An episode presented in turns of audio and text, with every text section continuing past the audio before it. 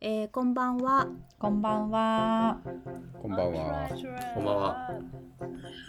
えー、グッドナイトリンペットはアーティストコレクティブタイムラインプロジェクトのメンバーである長倉と渡辺がさまざまなトピックで話をしていく番組です。どうもです。どうもです。わいわいわいわい。えっ、ー、と今日はゲスト会です。はい。今年2回目のゲスト会です。あ、そうだね。今年2回目なんですね。確かね、そうだよね。そっかそっか。そんなに呼んでてなかったですな。はい、うん。なので、早速ユッキーからじゃあご紹介をお願いします。はい。今日はですね、2人ゲストに来ていただいております。えー、早速ですがお名前の方から。えーと、とまず1人目石川拓磨さんです。よろしくお願いします。よろしくお願いします。えっ、とプロフィールを読み上げていきますね。石川拓磨さんは美術家、美術批評家でいらっしゃいます。芸術文化の批評、教育、制作などを行う組織研究組織雲とほうきを主催。ギャラリーアルファイムで行われている展覧会シリーズ2023-2024開発の再開発のキュレーションを、えー、担当されてます。また東京アートビートではクリティカルシーイングを、えー、連載中とのことですね。えー、そしてあと2人目の続きまして2人目のゲストは、えー、沢山亮さんです。よろしくお願いします。よろしくお願いします。えっ、ー、とこちらもプロフィールを読み上げます。えー、沢山さんも美術批評家でいらっしゃって近現代の美術を中心とした批評を書いていらっしゃいます。著書には、えー、絵画の力学2020年書誌カンカン簿があります、えー、本日ゲストにお呼びしたお二人なんですけれども、えー、ポッドキャスト番組の日々美術っていうのを一緒にやっていらっしゃいます。でこの辺りのポッドキャスト番組についてはあのやっちゃんからまたお二人からも補足につなげていってほしいなと思ってるんですけれども、はい、やっちゃんにお渡ししても大丈夫ですか？はい。はい、えーと、とそしたらせっかくなので最初「日々美術」どんな番組なのか簡単にご紹介どちらかかにお願いしてもいいですか？あじゃあ石川君お願いしていいですか、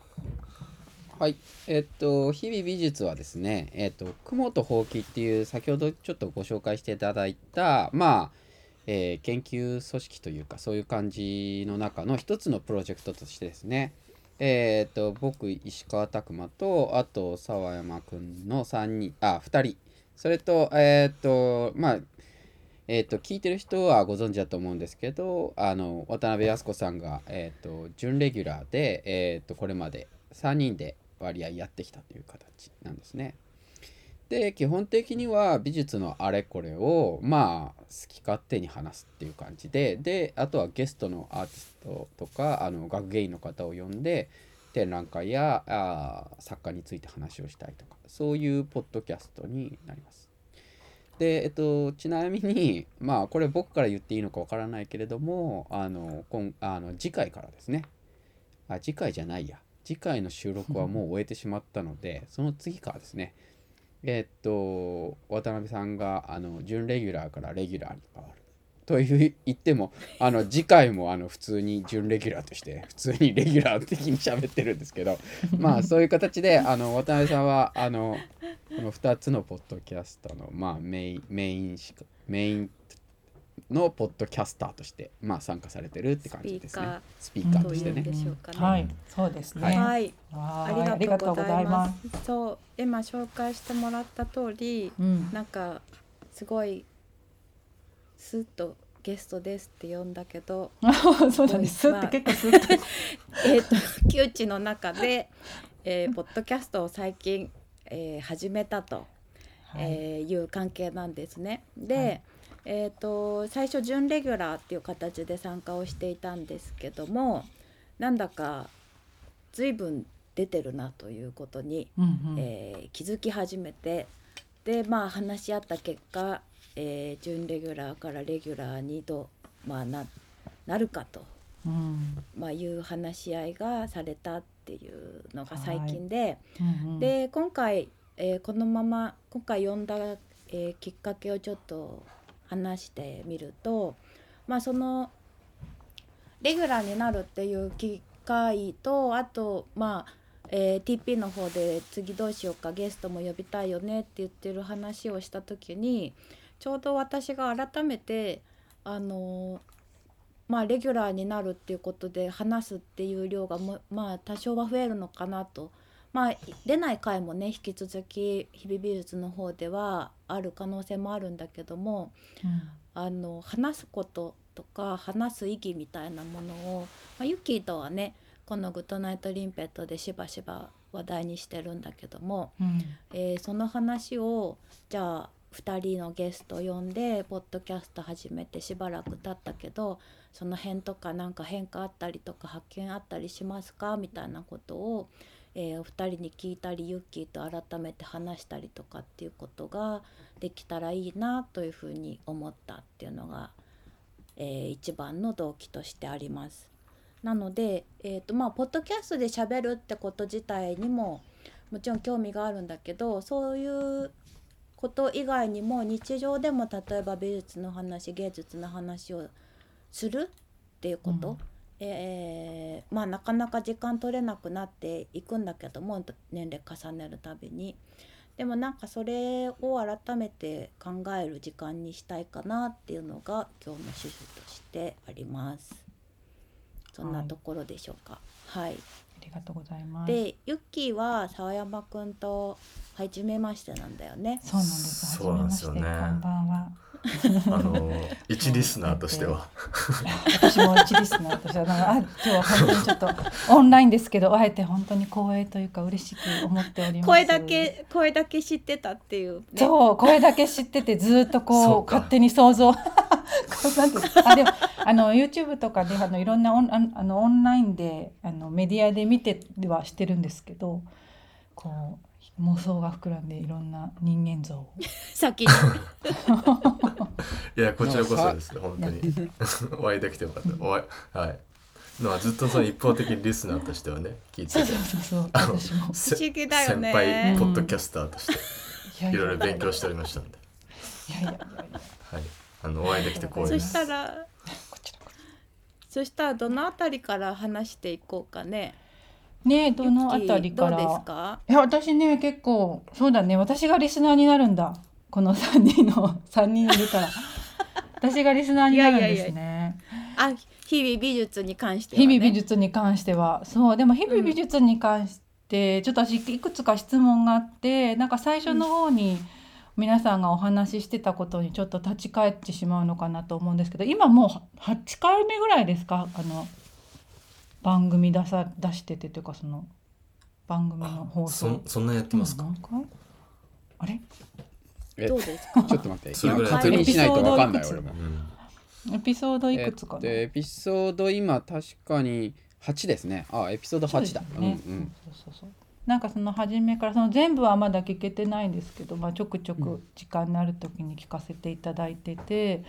でなんか今日今回話すっていうこ時にあこれぜひ聞いてみたいなと思ってたんですけど、まあは、ポッドキャスト始めた時にすごい面白いなと思って聞いてたのがその批評のあり方のなんか新しい可能性がちょっとポッドキャストをやることで見えてきたりするんじゃないかって話を最初の頃にしてたような記憶があるんですけどうんうん。うん。なんかその最初の回あたりで、うん最初の回あたりにうんでやっぱ今もう8回目を迎えてその批評のあり方に対する考え方とか、まあ、自分がその批評に対する態度とかそういうのってなんか変わったりしたのかなっていうのと、まあ、あとなんか、まあ、ポッドキャストいわゆるそのビジュアルがなくて声だけでこう会話をしていってえーでそれをリスナーに届けていってで多分リスナーからも反応があると思うんですけどなんかそういうこう発信してレスポンスをもらってっていう過程の中でこうあちょっとポッドキャストの可能性批評っていうものをこうなんなんて批評っていうものを中心にこう美術を語ったりとか美術を語るっていうことのなんかポッドキャストの可能性をなんなんかどういうふうに感じてるのかなっていうのをなんか普通にリスナーとして聞いてみたいなと思ってたんですけど。そうですね。どうでしょうか。うん、なんか最初にそんな話をした気がしますね。うんでまああのー今後はね渡辺さんにレギュラーとして関わってもらってで渡辺さんはアーティストなわけだけど最初石川君と僕で2人で始めたんですよね形式的にはね。うんで2人ともあの批評っていう行為にっていうかまあその、うん、仕事に従事している中でまあ普段は基本的には文章を書いたりとかそれから公の場で喋ったりとか、あるいは大学で講義したりとかっていうことをやるんだけど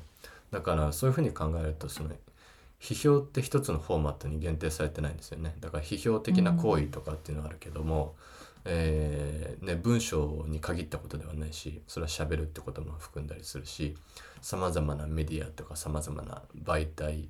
の中でその批評っていう部分批評っていう行為がねいろんなところでなされていくっていうところがあるんだけどじゃあその批評っていう行為をポッドキャストっていうこのメディアの中で展開してみるとどうなるんだろうっていうのが多分うん最初あったと思うんですよね。うんそれでまあなんかやってみたら面白いんじゃないかとかっていうのがあった。で基本的にはまあおしゃべりするわけじゃないですか。喋るっていう行為があってで喋るっていう行為は例えばトークイベントとかあるいはまあ大学の講義とかでも喋るんだけどもその喋るとやっぱりそのメディアが違うとうんポッドキャストにおける喋るっていうのはまた違うと思うんですよね。でそれはその文章を雑誌で書くか本にするかそれとも新聞で書くかによって違うっていうのと多分同じでポッドキャストには多分ポッドキャストでしか展開できないっていうかうんそこで何か実現されてしまう何かとかあるいは特質みたいなものがね多分生まれるんじゃないかなみたいなのが最初あったような気がしますね。そうそう。で今んとこやっててどうですか？いやだからか始めた始める前と後で何らかはちょっと変化みたいのを感じたりとかって。うんうん、なんかお思うのはまあ言ってもまあこの3人は窮地の中でまあおしゃべりする、やってみて思ったのは言ってもおしゃべりしててかえーこれこれやらなくてもかつてからおしゃべりしてたのでやってる側は実は 思ったよりも何かが新しいかって言われると特に何も新しくない。のですがただ一つ違うのは佐山さんにしても多分渡辺さんにしてもそうだと思うんだけどあのあまあ展覧会は見ましたっていうのあるんだけどうんう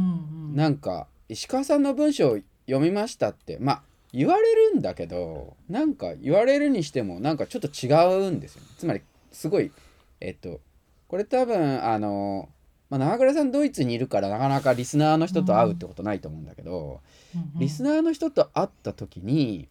すごいなんかこう感想を言われたりとかうん。あとはなんだろうえっとラジオ聞いてますっていうのを仕事で会った人にも言われるみたいな。これはなかなか他のあれではないんですよね。で、あえっと、当然だけど講義とかでも石川さんの講義聞いてますまあ聞いてましたとかだったらわかるんだけどなんか聞いてますみたいなのなんかこう言われるまあなんかねいや言われたとしても言われるのとちょっと違う全然違うんですよね。で、えっと文章なんかより量が違くてでさっき長倉さんが言ったけどなんか想像するらしいんですよね声。これ多分絶対長倉さんに対しても渡辺さんに対してもそう思われてると思うんだけど、うんうん。なんか沢山なんか僕がよく聞くのはとにかく沢山さんはどういう人間かみたいなのをみんな想像してるらしくって。うん。とにかく声がいいからうん。どういう感じなんだろうって言って髪が長いのかなとか。そう思ってあとあのえっ、となんか FM 声だなとかねそういう なんかいやそういう身体的な反応みたいなのってのはやっぱ他のメディアでは全然ない？そうかもでも私なんかそれはわかる気がしますね。うん、なんかすごいキャラクター勝手に想像して勝手にこうなんか愛着持ってくっていうか。あそうそうそう。愛着もあるんだよね。なんかだからよく聞くのはだから僕たちには分かんないんだけどなんか会話の中に入ってる感じがすごいして、うん、まあ、それはねタイムラインのこれにもこれでもそういう感じするんだけれどもあの一緒に会話してる感じになるっていうのがやっぱりすごい距離が近いっていうことはリスナーの人に聞いたことがあります。うん。うん。うん、だから僕たちの世代からするとさ、ポッドキャストポッドキャストって言ってるけどやってることはラジオに近いじゃない？感覚としては。うん。でそんなうまくできてるかわかんないけど、うん。まあなんか個人ラジオみたいな、まあ、昔は結構あったわけじゃん。そういうのがね、うん、ああなるほど、うん。電波ジャックしてみたいな。でこれもまあ多分そういう個人ラジオみたいなのに近いのかもしれないけどラジオに近くて形式的には。でさっきその石川さんが、まあ、やってることはその昔僕たちがずっとそのファミレスでだべって喋ってたみたいなことをもう一回復活させるみたいなものが裏,、裏のコンセプトとしてあってでだからまあこの渡辺さんと石川君とこう窮地の中で始めたみたいなところはうんあるよね。で昔はそういう風に感じでその美術の話とかを延々してたみたいのがあったからさ。うん。うん、それを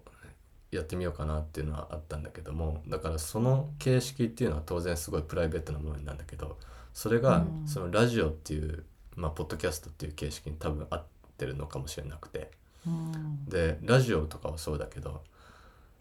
ラジオとそのトークイベント何が違うかっていうと講演会とかもそうだけどトークイベントとか講演会っていうのは不特定多数の人が同時に聞いているっていう感じなわけじゃない？映画館とかと一緒で。うん。だからラジオっていうのは聞いてるのは自分だけっていうか一人だけがこの話を聞いてるっていうお布団の中とかベッドの中とかでうね、ん。もっとプライベートそうそうそうそう。うん。一人で聞いてるって感じがすごく強くて。でポッドキャストって実際一人で聞くわけだけど、うん。すると多分そのファミレスのね会話的なうん感じと、そのラジオっていう形式がもしかしたら合ってるのかもしれないなとかって。うん。思いなんかますけどね。私今聞いててすごい思ったのがあとなんかその講演会とかその文章で書くものとかの違いはやっぱそのラジオ聞いてますって現在進行形じゃないですか。うん聞いてましたじゃなくて聞いてますってこれからも続くっていうか今もやっててこれからも発信されるだろうみたいな講義聞いてましたともまたちょっと違うのはなんかこれからもずっと続いていくおしゃべりが続いていくのが前提なのかなみたいなのがなんかそのまあ番組打ち切らない限りうんでも 別に私たちスポンサーがどうとかじゃないから打ち切られることもなくやろうと思えばずっと続いていくものじゃないですか、ポッドキャストって、だからそのお話をずっと延長させていくずーっとこれから私たちこの前ふと思ったんだけど、うん。おばあちゃんになってもやってんのかなとかちょっといろいろ考えたんですけど やろうと思えばできんだもんね だってあのね頃はさとか言ってどいつまでやるんだろうってちょっと考えた時があってでもなんかそのえななんかずーっとやれるっていうのも一つの何？うん。特徴ではあるよねと思って今。なんかラジオ ラジオっていうかさ。ポッドキャストのねおしゃべりとか。だからスポンサーつついてないとかっていうのと関係すると思うけどそのじ自己発信だからさこれはさ、あの別にあの何かの制限がかかったりとかしてるものじゃないから、まあ、できるものだったりするしその日々美術はその批評の新しいメディアの在り方を考えるっていうものが、まあ、一つあったとししたら、えー、と TP でよく言ってたのは私たちはそのおしゃべりっていうものをもうちょっとパブリックな場でそこにも、えー何か、えー生産性のある、えーものが生まれているだろうっていうようなことに対するある種の、まあ、挑戦だったり目論みだったりとかあるいは、えっ、とまあこれはちょっと、えージェンダーイシューに関わってくるけれどもそういう登壇したり、えースピーカーになるっていう機会っていうのがまあなかなか、えー偏りがあるっていう、まあ、社会の現実の中で自分たちがしゃべ、えー喋る機会を、えーポッドキャストを通じて増やしていくことで、えーそこの鍛錬練習の場にするもうちょっと喋れるようになるとかっていうようなことも、まあ、TP では考えたりしていたじゃない？うんでまあその実践を実際に、えー公にしなくてもできたけどもそれをパブリックに載せるっていうことが一つのなんかこうエンパワーメントにもなるだろうっていうようなところもあったっていうかさ、うんうん、そうだからなん。かちょっとその反パブリックみたいなところがありますね、反っていうのは半分みたいな、うん。だからちょっとエクササイズ的なところもあるし練習みたいなところもあるし、だけどその練習がそれこそその公開されていてサッカーの練習してん。だけど、それはまああの公開練習みたいな感じでみん。なが見れるみたいな、そういうなん。か中途半端って言ったらおかしいけどうん。うん。なんかどういう今まで自分が経験してきたどの形式にも乗らないみたいな感じのところが、うん、あるかも。だから、うん、とりあえずなんかパブリックな電波に載せるとか何か文章を書くとか公の場で話すってなるとやっぱ緊張するじゃないですか。うん。でちゃんとしたことを言わないといけないというか、まあ、専門家としてね、うんその専門知みたいなものでどういう水準で喋るかとかっていうことがうん。当然発生してくるわけだけど、うん。だけど多分それだけじゃダメなんだよねポッドキャストの場合ね。ううん。ん。でこの「日々美術」でも最初にその石川さんがそのまあ最初のなんていうか冒頭のところで「ゆるくおしゃべりする番組です」っていうところがうん。あるんですよ。うん。でねそれはもう自分の頭の中でうん。番組中結構反芻しながら喋ってね ゆるくおしゃべりゆるくおしゃべりだけどゆるくおしゃべりするってことが実際どうやったらうまくできるんだろうみたいなのがよくわかんない。よあ でもね私もその時の会話をすごい覚えてるんだけどやっぱりユッキーと始めた時のーうん。なんだろうハードルの高さとえっ、と日々美術始まる時の石川さんと狭山さんの感じてるハードルの高さが全然違うと感じたのね。はいはいはい。石川さんと狭山さんの方がすっごいハードル感じ感じてるなっていうのを、えー、と思ってその時に思ったのはやっぱりなんかその自己開示っていうものに対してと言語っていうものに対しての、うん。まあ、距離感がちょっと違うのかなっていうふうに、まあ、私は思ったんだけどうん例えば私だったら、えー、と文章を書くけれども、うん。えーとまあ、批評っていう形とはまたちょっと違う。うん。っていう意味で言うと話すっていうことのまあだからねそこは私もね分かんなくって今日ぜひみんなと話してる中で何か発見したいなと思ったんだけど話し言葉のだ講演会とかその講義とかとは違うこういうおしゃべりのメディア性みたいなものっていうのは私自身もまだやっててこれが一体何なんだろうなっていうことはまだなんかあんまりこう掴んでない感じがしている。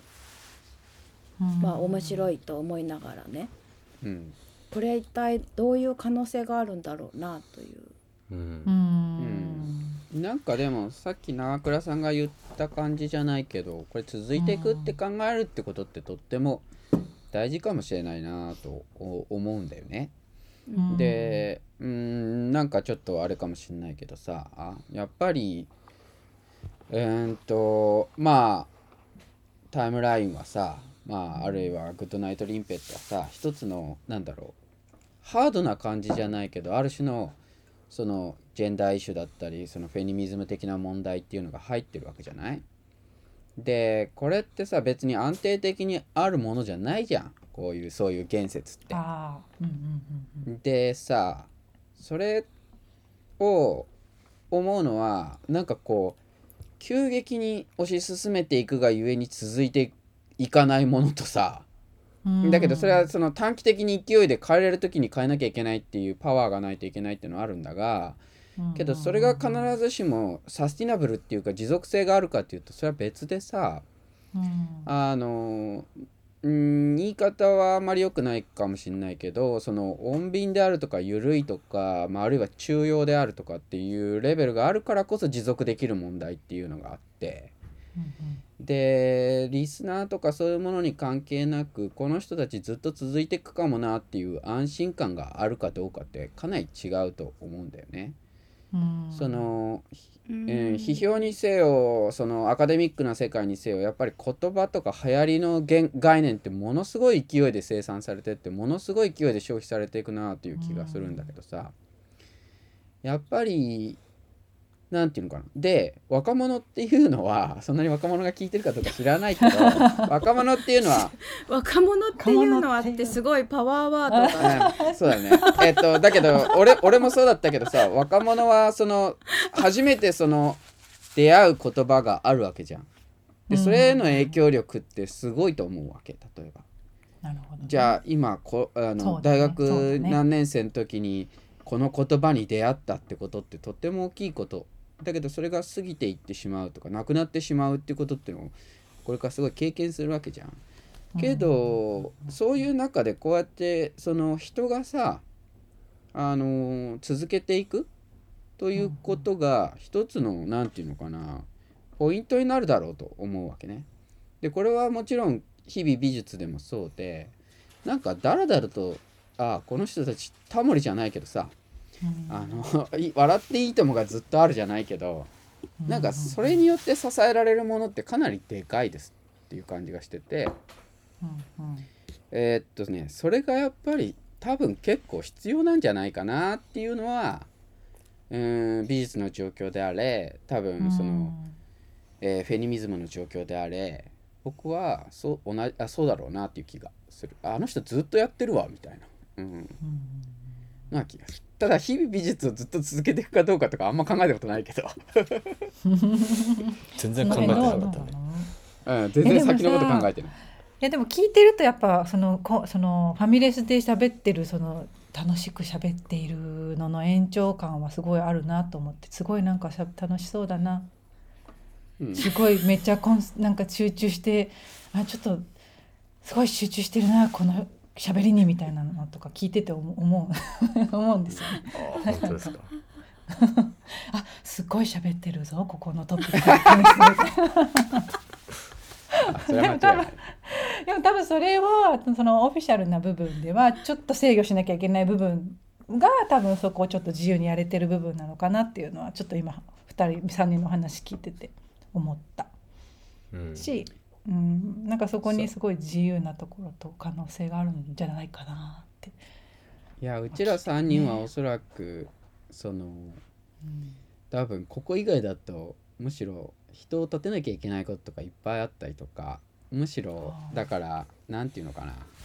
うん、周りを見てないといけない状況の方が増えてきてるわけだよねどっちかっていうと。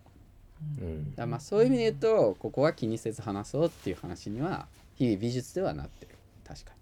だ例えば、うん。そうだよね。なんか普通のそのトークイベントとかでフリートークですっていうのはあんまりできないわけじゃない。今日はおしゃべり会ですとかっていうのはね、に。うん。だけど例えばだけどグッドナイトリンペットでもおしゃべり会があるでしょ、うん。うん。割と僕好きで聞いてるけどおしゃべり会うん。またおしゃべり会がいいん。だよねそれねあのありがたいことにねありがたいことにというか私たちのこう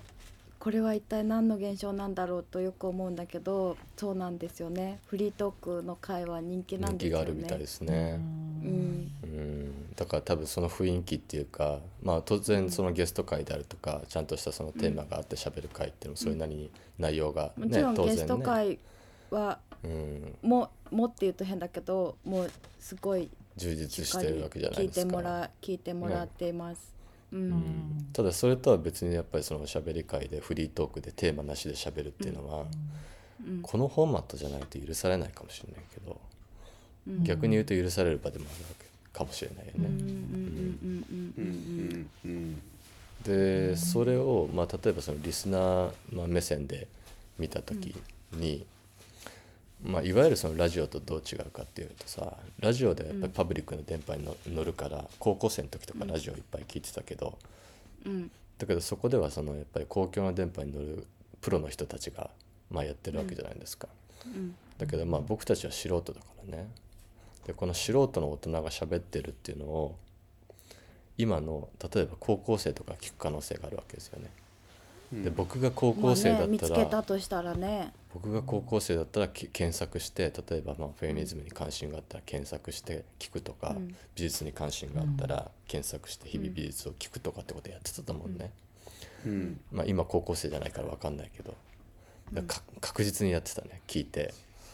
あ今の大人たちはこういうこと考えてんだとか。うん。ね。うんこういうこんな緩いこと喋ってんのかこいつらはみたいな 許せないとかって思ってたかもしうん許せないとかね。出せとかね。い名前ぬるい俺だったらもっとシャープなこと言えるとかって。普通思ってたと思うね。高校の時ね。うん。ダメだなそうよねこいつらはとかって。何が批評だよとかって思ってたかもしれないあでもさその一つ思うのはえっと一つ思うのはさ今日これ見る前でにね前にねなんかエディット DP あ GPT っていうのが出て今度あの GPT が構成してくれますみたいなのがアプリケーションとして入ったみたいな話があってさ。あ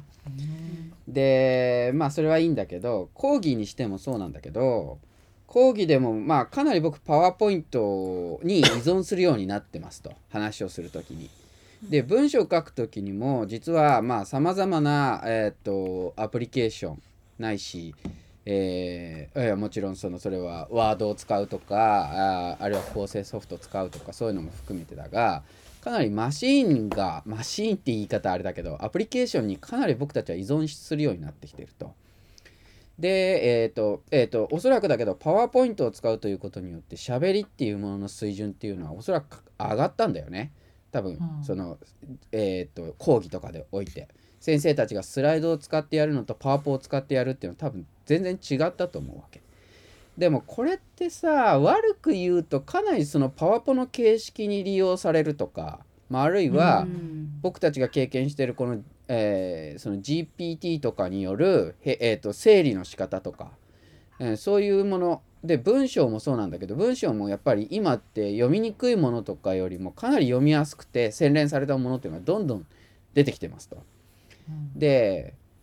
これはさまあいい部分もあるけど均質化もありますと。でえっと僕たちは、えーさっきあの長倉さんが言われたけどやっぱりえっと美術の話をスライドもなくパワポもなくダラダラと喋る。び可視化もされず喋るっていうことっていうのは非常に、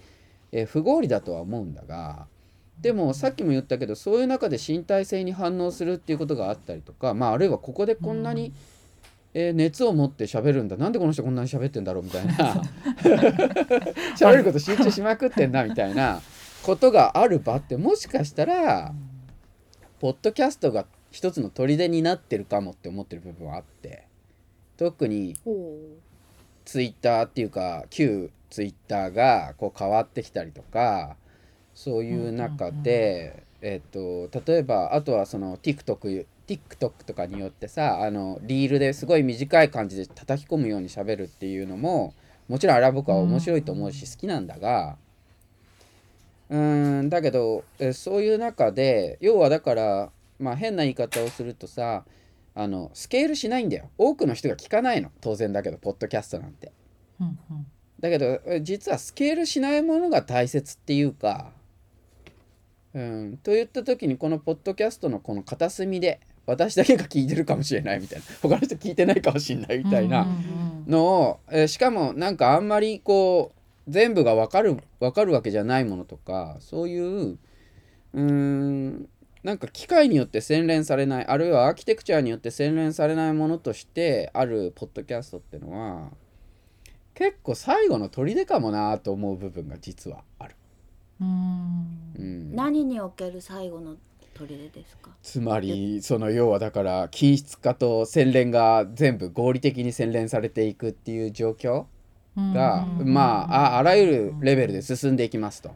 うんうんでもちろん、まあねじゃあこここでの語りっていうのもいろんなものに影響を受けて語っているから僕たちの語り自体もそういう情報環境だったりテクノロジーの環境に影響されてるんだがうん。なんかこういう語りこういうものを残していかなきゃいけないっていうのはなんだろう。しかもそれがパブリックなものの中に残っていく。なんかやっぱピエール・ブルデューっていう人があの言ってたのがさそれだいぶ昔の話だけどさやっぱテレビにはテレビのリズムがあって実はそれ自体が一つの、まあマクルーハン的に言ってるかもしれないけど一つのメッセージであり政治性になると。で例えばこうテレビの中で言えばうん政治的な問題をやるって言ってもこのそのテレビのリズムだったり形式っていうのが一つの政治性を持っちゃうわけだよね。それと同じように実はこのポッドキャストのメディアそれ自体が、まあ、ある種のメッセージなんですよ。ななんですよ。うん。うん。うんといった時にやっぱり結構重要かもと。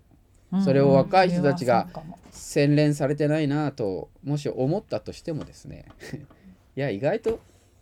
意外と、えーそこら辺は柔軟に感じてくれてる人たちもいると思うけど。うん。うん。うん。なんかすごい似たようなこと考えててさその旧ツイッターってさ字数が限られてるしさなんかあの連続ツイートとかなんかさあるじゃんその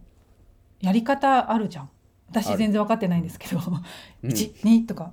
くつつけるじゃないですか。なんかあれもやっぱすごい形式化まあその限られてるゆえのけなんか生まれてきた形式化なんだろうけどやっぱでもその形式に当てはめてどんどんなんか話とか言説みたいなものが発信されてるなっていうすごい印象はやっぱりあって限られてて均一化されていくとどんどん内容は違うけどフォーマットは一緒だなみたいなのはちょっと感じててやっぱポッドキャストやってて面白いなと思うのは自分たちで結構好きにいろいろできるっていうのは本当そうだよねと思う。うん。なんか私子供の朗読のとかたまに聞いてんだけど「誰？誰？これ聞くの?」みたいな。なんかお母さんが 一人で子供の本とか読んでたりするのよ本当に。で音楽とかライブでやってんのお母さんが「タララララ」とかって「ほー」みたいな。なんかすごいの見つけちゃったみたいな。すごいんだよでもなんかコンテンツが。だからかあそういう楽しさはやっぱあるしこれ私しか聞いてないんじゃないの？とか思いながら。結構聞いてるんですけど。なんかそういうもの発見する広ひ場所ではあるよね確かに。うんうん。こんな演出すんだね。みたいな。うん。だからなんかなんだろう。ちょっとあの本屋さんで本をパラパラっとこうバーっといろんな乱雑にこう覗いていくみたいな感覚にも近いようなザッピングポッドキャストはポッドキャストのザッピングみたいなものがまああったりはするよねちょちょっと探してみようっていう風なうんマインドになった時にはね。いっぱいあるよ。そうかうんちょっと今日は、はいえー、と今回はゲスト会あの前編後編にしようと思っていて、はいあの来月も、えーこのまま引き続きお二人と、えーお話しする、えー続きのお話を配信しようと思ってるのでまあ一回この辺で切って来月に、えー続くっていう感じにしましょうかね。そうしましょういいか。感じなのではいなので、えー、ゆっきば場が温まってきたのか。そうだね温まってきたので 温まっ温まってきたというところで はい。はい、ではちょっと最初に一回締めますね前半を、えーグッドナイトリンペットでは番組への感想質問リクエストなどをお待ちしております。TP のホホームページポッドキャストページまたは、えー X 旧 TwitterDM にてお送りください、えーもしお知らせがあればここで誰か。じゃあ私えっ、とちょっといいですか簡単に。はいえっ、と先月もお伝えした、えーんですが、えーサバティカルカンパニーの、えー展覧会が開催中です、えータイトルがサバティカルカンパニーの宣言、えー訂正前エクササイズ。で、えー12月23日の土曜日までやっています。場所が東京の、えー市ヶ谷、えーギャラリーアルファエムという場所で開催中で、えー12時半から7時オープンの日月祝日休みの入場無料になっています、えーゲストキュレーター石川拓磨さん。はい。